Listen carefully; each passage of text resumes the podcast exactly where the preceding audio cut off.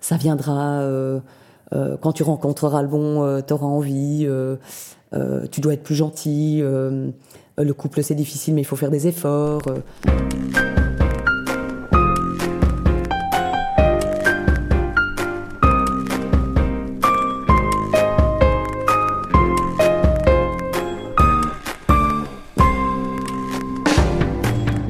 J'écoute est le podcast et des expériences de vie qui vous plongent dans l'intimité de récits 100% vrais et authentiques. Je suis Sophie Kerton. Je prépare les sujets, j'interviewe mes invités et je monte le podcast que je confie ensuite à Thomas Seban pour le mixage. Si vous aimez mon podcast, vous pouvez m'aider à le faire connaître en en parlant autour de vous. Bonne écoute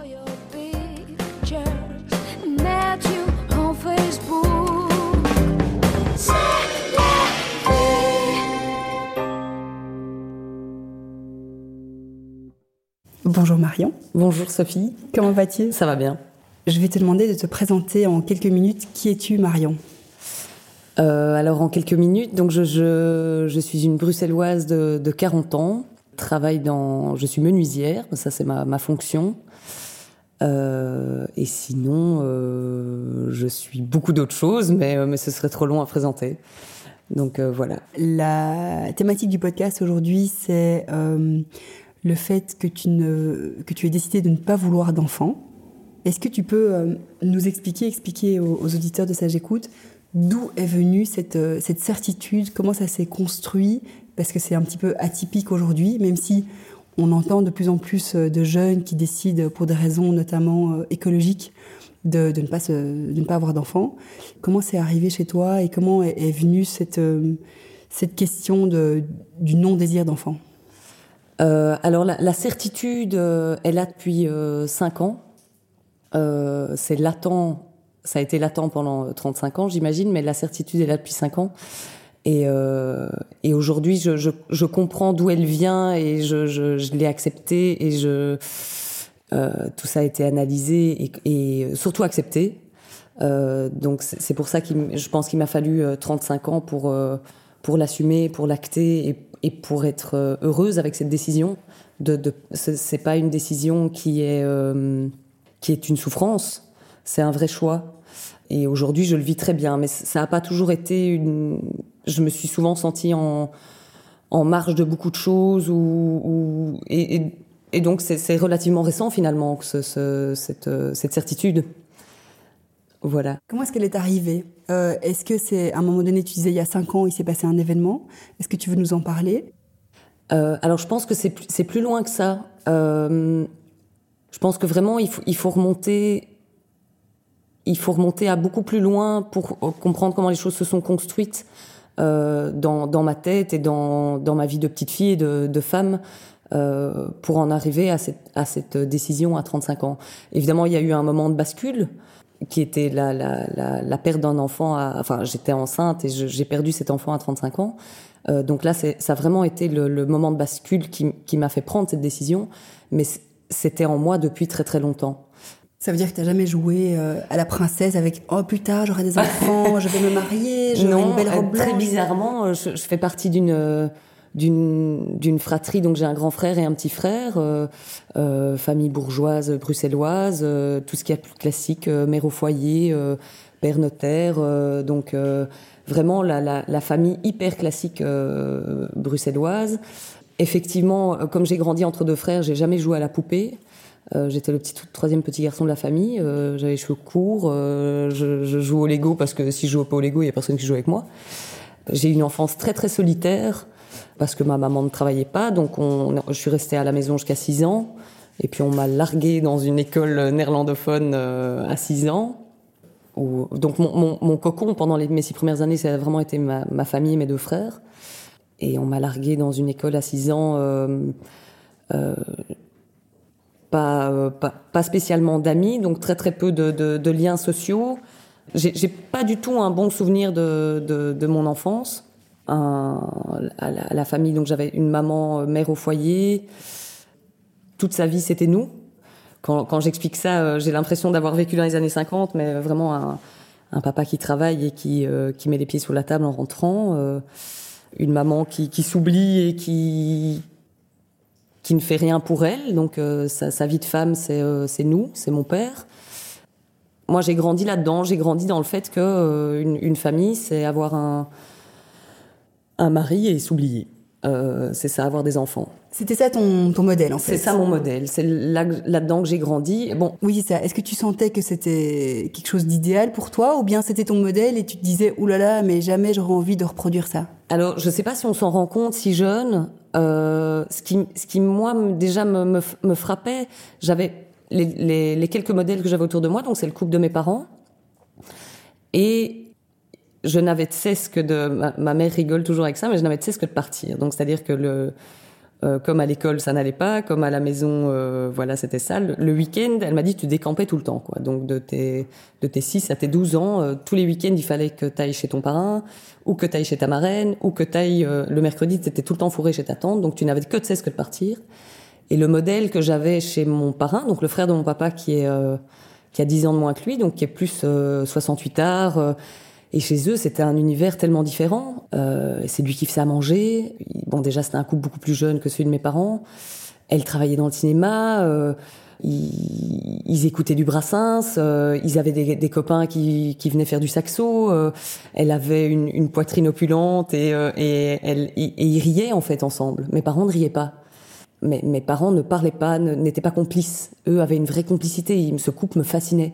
J'adorais être chez eux. Ils faisaient des trucs ensemble. Et donc un couple très très différent. Euh, ils partaient en week-end, euh, ils riaient, ils faisaient des dîners, euh, ils avaient des copains. Euh, elle avait un avis, euh, lui était attentif. Et c'est quelque chose qui m'a toujours frappé dans le couple de mes parents, c'est qu'on bon, est-ce que c'est une question d'éducation? On ne montre pas, donc on ne on ne, on ne dit pas à sa femme qu'elle est belle, on ne dit pas qu'on l'aime, on ne la prend pas dans les bras, on ne l'embrasse pas. Mais eux, oui, eux, ils faisaient ça. Ils se prenaient dans les bras. Donc c'était fascinant pour moi. C'était un monde très très différent de ce que j'avais chez moi. Mais donc ça a quand même nourri un ah peu ton inconscient. Euh, ah oui, Est-ce que est-ce qu'on peut dire qu'il y a un lien avec euh, ce choix que tu as fait euh, il y a quelques années? Oui, tout à fait. C'est un lien très fort parce que le, le évidemment mes frères n'ont pas du tout ce, ce, ce, même vécu parce que eux leur modèle c'était mon père. Moi le modèle c'était ma mère. Euh, donc on n'a pas du tout le même rapport à ça. Mais moi j'ai voulu euh, moi, je voulais devenir mon père. Je voulais pas devenir ma mère. Être celle qui est euh, derrière la cuisine et que personne n'écoute et, euh, qui reste, euh, à qui on ne fait pas attention et qui ne demande pas d'attention parce que ma mère ne demandait rien. Euh, elle aurait dû, mais elle l'a pas fait. Euh, donc moi, je, je voulais devenir mon père, donc quelqu'un qui travaille 7 jours sur 7, quelqu'un qui est indépendant, quelqu'un qui prend des décisions, quelqu'un qui fait ce qu'il veut quand il veut. Euh, celui qui a le dernier mot, euh, c'est un super papa, mais, il n'est jamais venu à un, spectacle de fin d'année, quoi. Ça l'intéressait pas. Euh, donc j'ai grandi là-dedans. L'adolescence a été assez violente parce que j'ai une enfance assez, solitaire et on, m'a largué après six ans en flamand, on m'a largué dans une école catholique bruxelloise. Et à 14-15 ans, j'ai enfin eu une amie, une vraie amitié, et j'ai commencé à faire des conneries. Et mes parents ont eu peur, je pense, et donc ils m'ont ils m'ont mis en pension. Et de là, j'ai décidé d'arrêter de manger. Et ça a été tout un ramdam dans la famille, mais sans jamais de dialogue. Donc on ne parlait pas. Euh, et mes parents ont divorcé. Euh, je pense que ça a été trop violent pour eux. Il y a une, une remise en question. Ce couple s'est retrouvé peut-être prématurément sans enfants. Sans, le projet, c'était nous, en fait. Donc ils ont divorcé. Et depuis ce moment-là, je pense depuis mes, mes 16-17 ans, arrêter de manger, euh, je, voilà, je suis tombée dans l'anorexie. Et ce qui m'a sauvée, et ce qui m'a, c'est le travail en fait. C'est de me dire voilà, moi, il euh, n'y a plus personne qui décidera euh, de ce que je vais faire dans la vie. Donc c'est ni mon père qui décidera de ce qui est bien ou mal pour moi.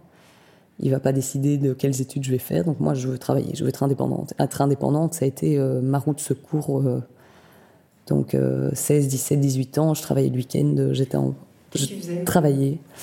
Euh, alors j'ai commencé euh, assez basiquement euh, des, des, boulots d'hôtesse. Je travaillais le week-end. Euh, quand je rentrais de pension, je travaillais. Euh, je rentrais même parfois le mercredi pour travailler à Bruxelles. Et puis de là, je suis arrivée dans le milieu de l'oreca. Là, on est toujours avec des problèmes d'anorexie assez graves. Ça m'a sorti de ça. Le fait de travailler, d'avoir un, Euh, l'anorexie est, est, partie euh, le jour où j'ai commencé à travailler. Donc je me suis libérée en fait complètement. J'ai gagné mon argent et, euh, et, et, je me payais mon appartement. J'avais plus de compte à rendre en fait. Tu pouvais décider pour toi-même. Je pouvais décider pour moi-même. Est-ce qu'on peut faire un lien entre le fait de ne plus manger, c'était toi qui décidais pour toi-même au niveau de ton corps, et donc en réponse un peu à cette famille ou cet environnement dans lequel tout le monde décide pour toi? Euh, Oui, c'est vraiment ça. C'est un moment de dire ça va pas en fait. Euh, ah, évidemment des choses inconscientes, mais je me souviens aussi d'un rendez-vous. Euh, déjà, c'était les prémices du fait de ne pas vouloir d'enfants, parce qu'évidemment, de, nouveau, on est dans une famille on ne parle pas, donc. La deuxième décide de ne pas manger. Qu'est-ce qu'on fait? On va la chercher un jour à l'école et on lui dit pas où on va, mais on se retrouve à la ramer face à un médecin. Ok, je sais pas ce que je fous là. Et ce médecin euh, me dit, ben voilà, euh, t'as 16 ans, tu veux plus manger, euh, aujourd'hui t'as des dents, plus tard t'en auras plus. Ok, bah je m'en fous, vieux, qu'est-ce que ça me fout Enfin, super, t'as un autre argument, parce que celui-là...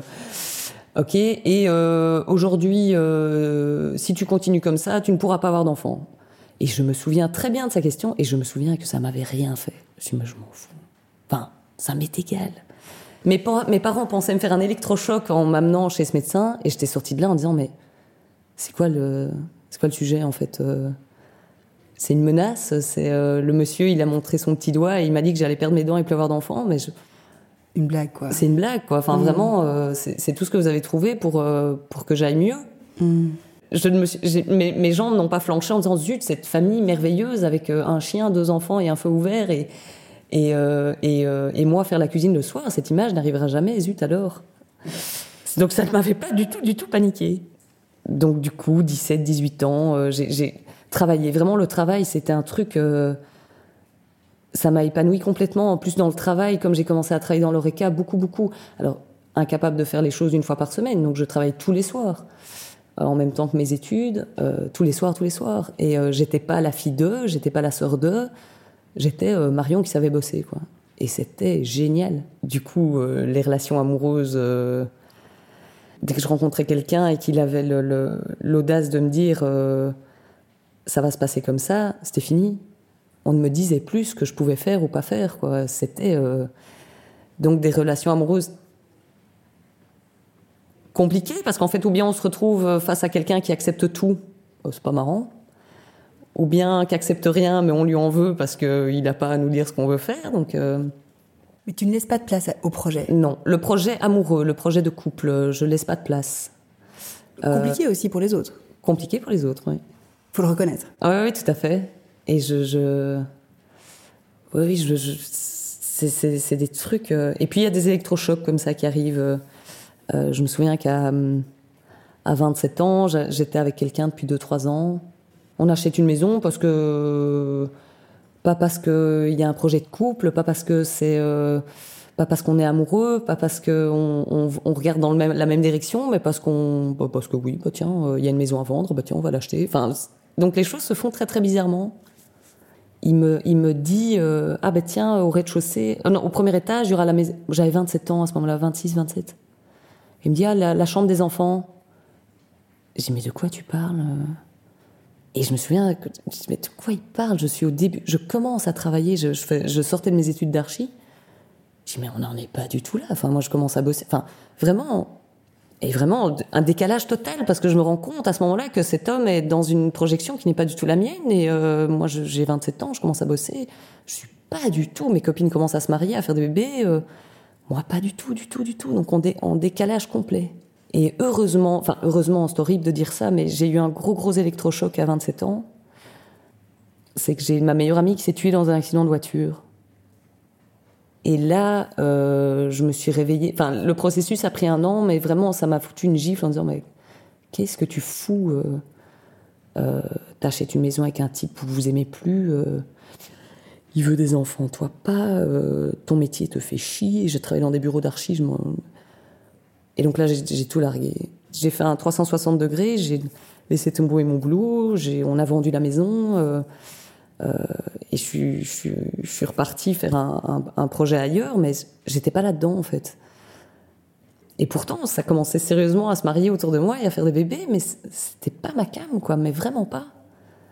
euh, j'étais pas encore arrivée au bout de mon indépendance. Je n'allais pas me mettre, euh, je sais pas, l'image de me voir euh, enceinte, pouponnée, c'est comme une prison en fait. Je revoyais ça comme une prison. On allait me mettre un boulet au pied et j'allais m'enfermer dans une vie alors que j'avais encore tellement de choses à faire. C'était pas possible. Tu n'enviais absolument pas tes amies qui avaient l'air Ah, tellement heureuses. Hyper heureuse pour elles. Ouais. Euh, c'était pas mon truc à moi de, de passer devant, euh, devant le curé avec une robe blanche. Euh, Je me suis jamais rêvée en robe blanche. Je me suis jamais imaginée enceinte. Est-ce que tu trouves parmi les gens qui t'entourent euh, des gens comme toi? Ou bien est-ce que tu es vraiment encore. seul au monde? Donc j'ai toujours été très en marge euh, parce que euh, de mes 16 à mes euh, 27 ans, euh, bah, je travaillais le soir dans des restos, je travaillais le week-end, donc mes copines elles faisaient la fête le soir et quand j'arrivais, quand je les rejoignais, il était 1h, 2h du matin, donc elles, leur soirée elle était faite. Comme si j'avais tout fait à l'envers. j'ai acheté ma première maison toute seule à 20 ans. Euh, j'avais acheté une maison avec un homme. euh, elles, elles étaient en train de se mettre en couple dans des appartements. Euh, je vends la maison, je reprends des études, elle, elle commence à se marier et à faire des enfants. Donc, en fait, toujours en décalage. Donc, à ce moment-là, je me sens vraiment en marge de tout. Tu te sens OK ou pas? Alors, je me sens pas OK parce que c'est l'image qu'on qu'on me donne, donc on, euh, Qu'on te renvoie. qu'on me renvoie, exactement. Donc, Qu'est-ce qu'on t'a dit? alors on me dit, euh, oui, mais tu, tu verras. euh, ça, je, je l'ai entendu encore dix ans après. Hein, ça viendra euh, quand tu rencontreras le bon. T'auras envie. tu dois être plus gentil. le couple c'est difficile, mais il faut faire des efforts. et en fait, donc c'est moi le problème. Quoi. Si j'ai pas envie d'enfant, c'est que j'ai pas rencontré le bon. Si j'ai pas envie d'être en couple, c'est que je fais pas d'efforts. Euh, et si, euh, si le, le- le couple classique ne me convient pas, c'est que c'est moi qui ai un problème. Donc le problème, c'est moi en fait. C'est parce que moi, je suis pas normale. Oui, donc c'est l'image qui t'est renvoyée, et c'est aussi une image qui permet aux autres de se rassurer. Euh, moi, je suis en couple, donc je suis normale. Je suis en couple, donc je suis heureuse. Exactement. Je suis Et en couple, donc j'ai trouvé le bon, j'ai un enfant, donc c'est le, le bon, etc. Et mon Donc, père qui me répétait pendant des années, Ouais, tu, tu me demanderas avant de, de te marier. Je dis pas, mais peut-être que je me marierai pas. Non, tu peux pas dire ça. Je dis, ben, euh, écoute-le. Enfin, euh, donc non. Donc ça, il m'a répété pendant des années. Et quand tu auras des enfants, je papa. Et déjà, je lui disais, mais je papa, peut-être que j'aurai pas d'enfants. Et il voulait pas l'entendre, en fait. Et moi, je l'assumais pas trop à ce moment-là. Donc c'était des paroles du- d'une d'une petite fille, en fait, qui, qui, essayait de dire à son. euh, que- qu'en fait, euh, ouais, ben, moi, peut-être que j'ai pas envie, hein, euh, peut-être tu me conduiras pas à l'hôtel et euh, tu viendras pas me voir euh, à l'hôpital avec mon bébé. Et, mais lui, il acceptait pas. Mais donc, moi, j'entends quand même que c'est quelque chose qui est au-delà de la provoque. J'ai l'impression qu'il y a quand même quelque chose dans tes réponses de, de stable. Il y a une ligne, en fait. Oui, mais il n'y a pas d'assurance. Quand on a 24, 25, 26 ans, face à un papa, face à des amis, face à, une famille, on n'a pas encore assez d'armes et d'assurance que pour euh, mettre le point sur la table. Et, puis moi, j'étais pas encore certaine. J'étais encore un petit peu euh, vacillante dans mes choix. Euh, je changeais de, de métier, je changeais de, de vie. Enfin, un peu une, une toupie comme ça euh, qui se cherchait. Donc, j'avais pas assez d'assurance que pour euh, que pour être sûre dans, dans mes décisions. Je pouvais pas l'acter avec fermeté. Donc, tu passais d'architecte à menuisière. Oui. Et donc, tu pouvais tout à fait passer de fille qui voulait pas d'enfant à une fille qui voulait d'enfant, finalement. Voilà. Donc, c'est pour ça que moi, quand mes amis me disaient, mais tu verras quand tu rencontreras le bon, bah, je- bah oui, peut-être. En fait, c'est possible que ça viendra un jour. Pour l'instant, ça ne vient pas. Donc. euh, Puis les années passent. Les années passent. euh, après cette histoire de maison, je suis tombée très très amoureuse d'un homme qui avait déjà deux enfants. Folle amoureuse. Il avait déjà deux enfants. Donc, nickel, la belle aubaine, quoi. C'est déjà fait, ça. Et est venu le jour, ça je m'en souviendrai, le, le jour où il m'a dit, ben voilà, on, euh, est-ce que tu veux un enfant et Je veux vivre avec toi. Et là, c'était euh, à chaque fois le, recul. Ah non, moi je veux pas vivre avec toi. Je veux pas. Enfin, je veux pas l'enfant. Donc je suis partie. Mais je l'aimais de mal, enfin à en crever. Mais en fait, de nouveau, quelqu'un allait me mettre dans une boîte, quoi. C'est tout à fait inconscient, je pense, à ce moment-là, mais vraiment, ce, moment où l'homme que vous aimez vous regarde dans les yeux en disant, mais je veux vivre avec toi et, et on va avoir une famille. Wow, non, là j'ai envie, de- là j'ai envie de crever, quoi. et donc je partais. Malgré tout l'amour que tu avais pour Ah lui. oui, j'étais très dingue de lui, très amoureuse, mais là, il- de nouveau, il allait me mettre dans une cuisine. Et je pense pas, mais moi, c'est l'image que j'en avais. Tu vas me faire, tu vas, tu vas vouloir un enfant, donc je vais me retrouver à, à faire la tambouille. Je ne veux pas. J'ai encore trop de choses à faire. Il faut que je termine mes études, il faut que je lance mon, ma menuiserie. Faut que J'étais de nouveau pas du tout là-dedans. Enfin, c'était pas. Euh, et je suis partie en pleurant et en, le... en pleurant toutes les larmes de mon cœur, mais je suis partie c'était mes projets, il fallait que je réalise mes projets tout le temps. Euh. C'est pas de l'égoïsme parce que je pense pas du tout être quelqu'un d'égoïste, mais je ne supportais pas l'idée de, d'aller à l'encontre du projet de l'autre. Donc être avec un homme qui lui avait un désir d'enfant, de famille, je pouvais pas moi lui imposer mes choix. Donc euh, et de nouveau, les, mots des copines euh, résonnent. Donc ça viendra le jour où tu te rencontreras le bon. Donc on va attendre ce jour-là. Hein. Et ça vient pas, ça vient pas, ça vient pas. Dans les, yeux, quand les autres me regardent, ils sont tristes pour moi parce que j'ai pas ça. Ils se projettent. Donc, ils voient pas que je réalise plein de trucs, que je, suis indépendante, que tout ce que eux voient, c'est que je suis pas mariée, que j'ai pas d'enfant. Et c'est triste quand même. Et la, tristesse que tu vois dans les yeux des autres, il y a rien à faire. Ça te. Moi, quand ma mère me regardait en disant oui, mais le jour où tu auras un enfant, ce sera. Euh, c'est difficile d'assumer ce regard-là et de lui dire bah, Maman, euh, bah non, peut-être, mais pour l'instant, j'ai ouais, 35 ans, ça ne vient pas. Donc, euh, ouais, c'est le regard des autres qui est difficile. Ils sont tristes pour vous et je comprends pas. Et ils n'arrivent pas à se réjouir, en fait, de tout ce qu'on réalise d'autres. C'est des, des bêtes phrases qu'on dit, qu'on entend, j'ai des neveux, donc à chaque fois, à chaque naissance, euh, évidemment qu'il y a une vieille tante ou un qui va te dire et toi c'est pour quand? Bah je, bah, sais pas. Enfin, t'as pas une autre question à me poser euh, euh, Qu'est-ce que tu fais? T'es heureuse? Est-ce que t'es amoureuse? Est-ce que est-ce que il y a plein de questions à me poser. Pourquoi tu me poses celle-là? C'est maladroit, mais à la fois, on sort quand même de milliers, ah, voire centaines de milliers d'années de euh, tu obtiens un statut de par, euh, de par ton statut familial, en fait. Donc, euh, tu es une femme, c'est très bien, mais c'est encore mieux si tu es une femme mariée, la femme de. c'est ça qui permet, qui a permis aux femmes d'avoir un statut depuis, depuis plusieurs centaines de milliers d'années. Et donc aujourd'hui, toi, tu revendiques le fait d'avoir un statut sans passer par la case mère ou épouse. Et donc c'est assez nouveau. Donc c'est enfin, je, je veux pas te prendre le, le, parti de qui que ce soit, mais c'est évidemment maladroit et normal que les gens continuent à, se poser des questions parce que à travers leurs yeux, la femme ne peut exister. Euh, oui, alors c'est très bien, elle a un boulot, les femmes travaillent, c'est formidable, mais quand même, il faut que tu sois mère, il faut que tu connaisses euh, cette extraordinaire chose qu'est l'enfantement, la maternité et tout le reste, quoi. Mais, euh, mais c'est pas pour moi, mais, mais j'adore les gosses, quoi. Mm. Et, et, parfois, c'est pour ça que quand je dis que je veux pas d'enfant, les, gens l'interprètent mal en disant mais pensant que je les juge parce que eux en ont. Oui. Euh, et c'est pas du tout le cas. J'ai beaucoup beaucoup d'admiration pour euh, les gens qui qui ont des enfants et qui arrivent à mener cette vie-là, euh, mais c'est pas pour moi. Mhm. Malheureusement, il a fallu arriver trop loin dans. Il, a fallu un événement pour que la certitude arrive, parce que jusqu'à jusqu'à mes 35 ans, c'était encore bon, peut-être qu'un jour ça arrivera mais donc j'étais, j'avais pas, euh, c'était pas décidé, c'était pas acté. Hmm. Et, euh, et, donc quand je rencontrais un, un, homme et que la question se posait, c'était toujours, euh, on, on, verra, enfin on verra quoi, pas tout, hmm. pas tout de suite, peut-être cette chose. Et, et, et, donc je restais très flou et, et quand on m'imposait quelque chose en disant voilà, il faut qu'on acte le projet, je, partais. Mais quand il y avait une décision, quand on pouvait encore se permettre d'être un peu flou, euh, ça viendra peut-être un jour.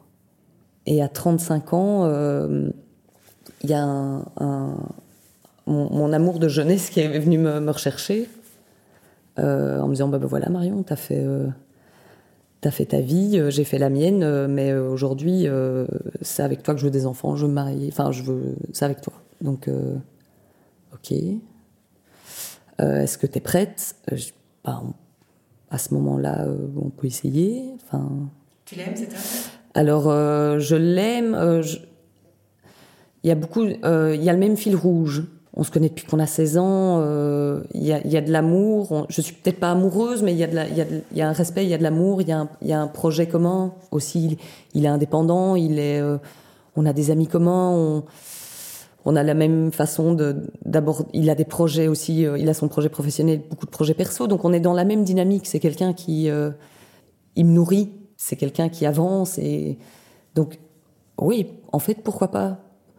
Et le, cliché de tomber amoureuse et de, tout- ça, euh, Tristan et Iseux, non. Mais, mais lui, il y a moyen. Oui, on peut construire un truc à deux, en fait, c'est possible. Lui avait besoin, lui avait ce besoin de vivre ensemble et de faire une famille. Donc toujours le truc qui coince parce que moi, la vie à deux, ça m'angoisse terriblement. Tant qu'on n'a pas d'enfant, je vois pas l'intérêt. Et j'ai envie de voir l'autre quand j'ai vraiment envie de le voir, quand on fait des trucs chouettes. euh, moi, le quotidien, il m'emmerde avec quelqu'un. Et donc lui a besoin de ça, il a besoin de vivre. Donc on essaye. C'est difficile. euh, je m'installe chez lui. euh, ça, c'est compliqué. Et finalement, on a une vie tous les deux. On se croise très très fort. Euh, on, se croise. Et donc ça me convient parce que lui a beaucoup de projets, moi aussi. Je travaille tard, lui aussi. Donc en fait, la dynamique, on passe pas nos soirées devant la télé à regarder RTL. Donc c'est cool, quoi. On fait un premier voyage à deux. Pendant le voyage, il m'avait il m'avait expliqué son désir d'enfant et je lui avais expliqué que j'étais pas prête. Et lui était donc la discussion était amenée sur lui était prêt à adopter. Il dit que tu veuilles pas porter un enfant, mais dis-moi j'ai besoin de créer une famille. De dit j'ai besoin d'une famille. Ouais. Donc on, la discussion est pas fermée, mais euh,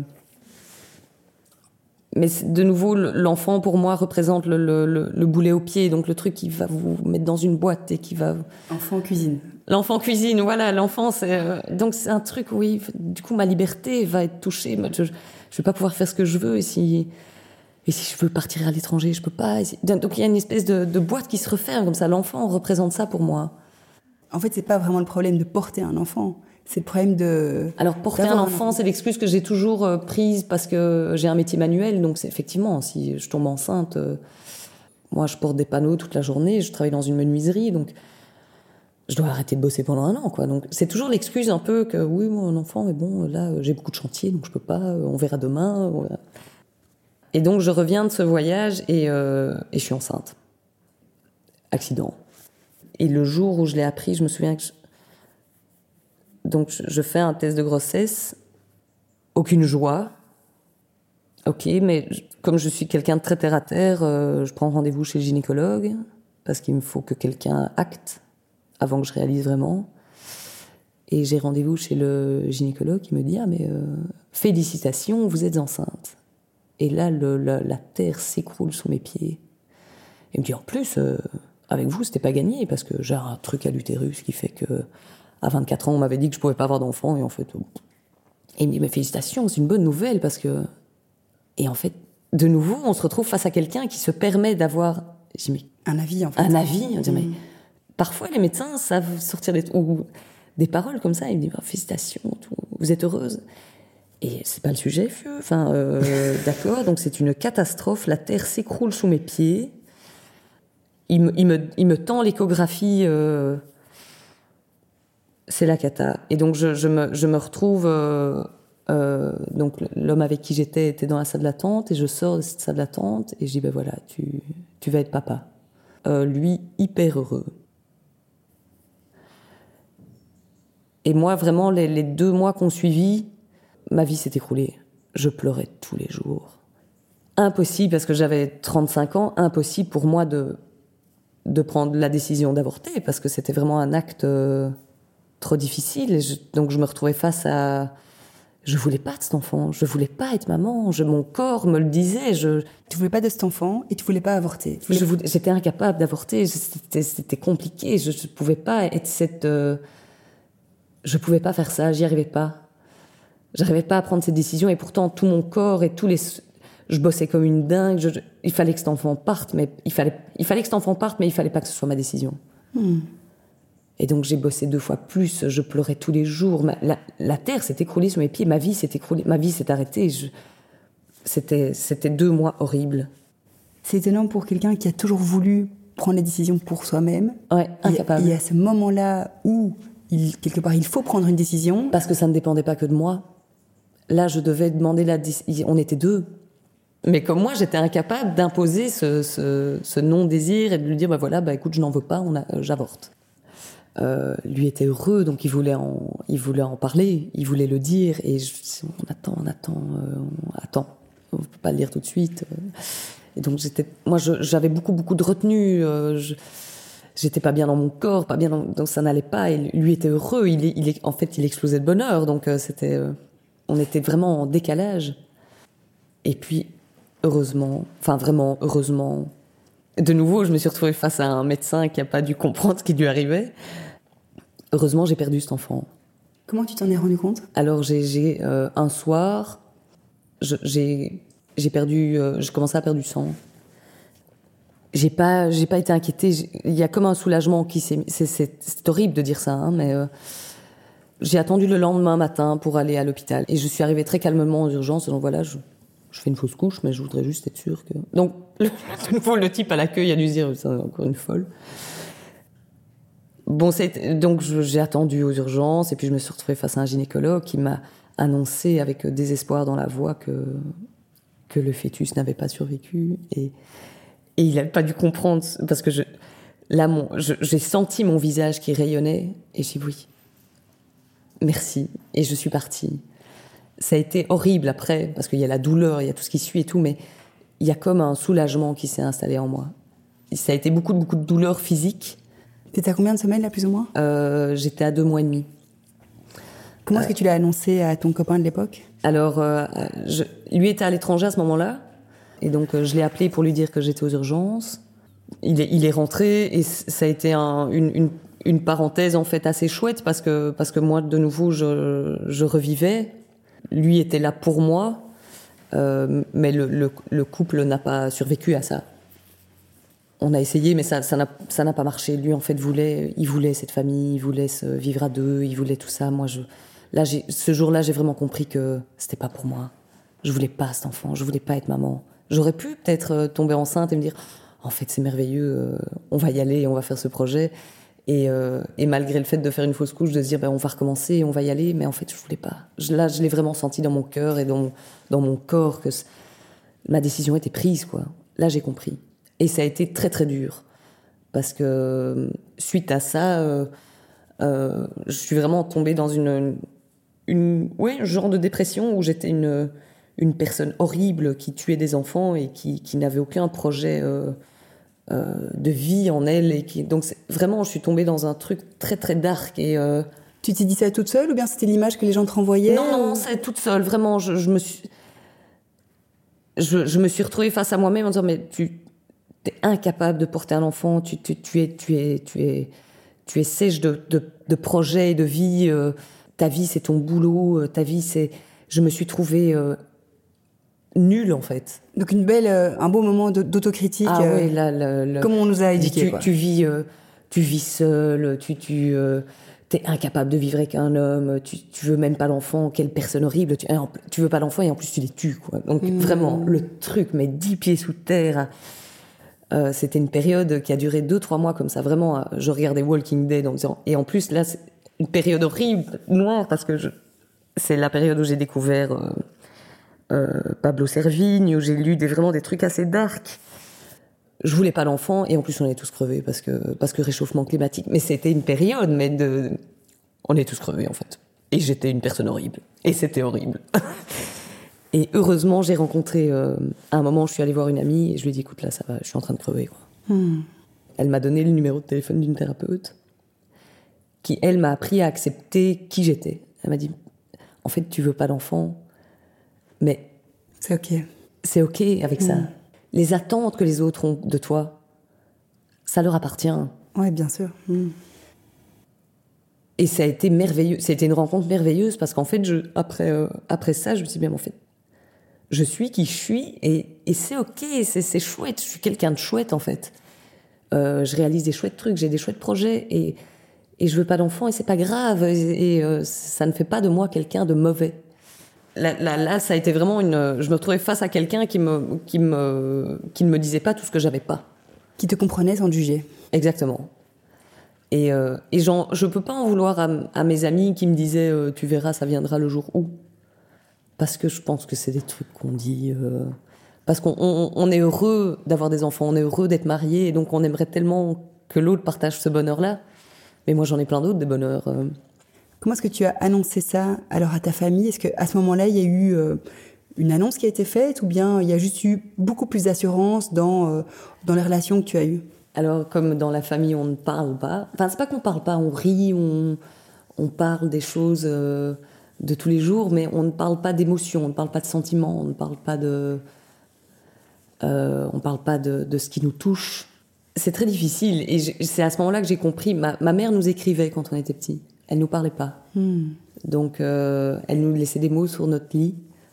Si je voulais la pleine parole, il fallait que j'écrive. Et donc, je l'ai acté avec une lettre. Euh, j'ai écrit une lettre, je pense que ça faisait six pages recto verso, je sais plus très bien. J'ai envoyé un exemplaire à mes deux belles-sœurs, un exemplaire à mes deux frères, un exemplaire à mon papa, un exemplaire à ma maman, et un exemplaire à mon collègue. Et où j'expliquais euh, pourquoi je voulais pas l'enfant. Que j'expliquais que j'avais fait une fausse couche, que je ne voulais pas. Pourquoi je ne voulais pas d'enfant, euh, qu'il fallait arrêter de m'emmerder avec ça, et que je trouvais ça merveilleux chez les autres, mais euh, que je n'avais aucun. Euh, il y avait le, le, truc écologique aussi, forcément, qui me venait dans la tête, parce que forcément, j'avais lu des trucs pendant ces deux mois et donc c'était mon avis, ça m'appartenait, mais je ne demandais pas qu'on le partage, je ne demandais pas qu'on soit d'accord avec moi, je ne demandais pas qu'on euh, qu'on me dise t'as raison. Euh, je, je, voulais juste dire ce que j'avais à dire et qu'on arrête de me dire et toi c'est pour quand?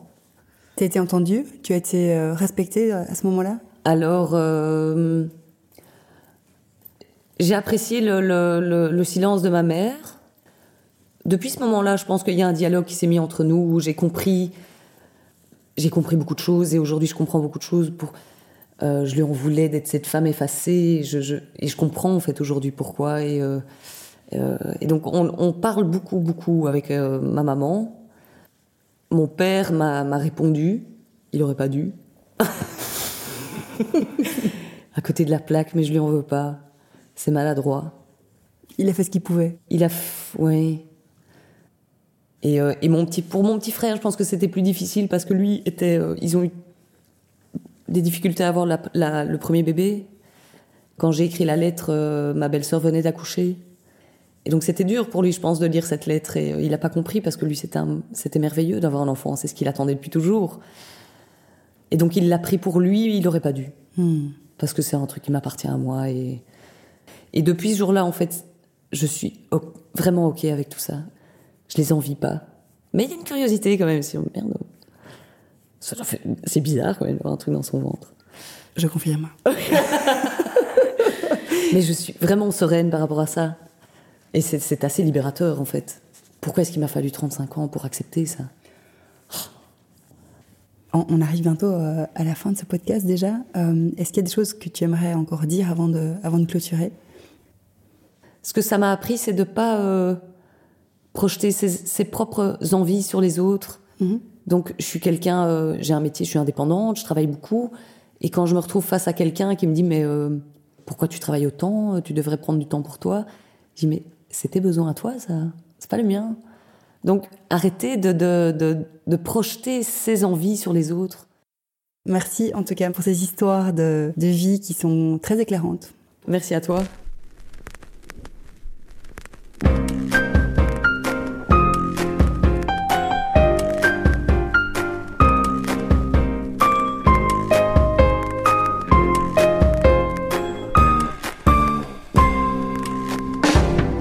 Merci à vous les auditeurs d'avoir écouté jusqu'au bout.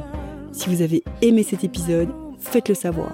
Parlez-en autour de vous, c'est la meilleure façon de m'encourager. Je suis Sophie Carton, je réalise les épisodes et je confie ensuite le mixage à Thomas Seban. À bientôt.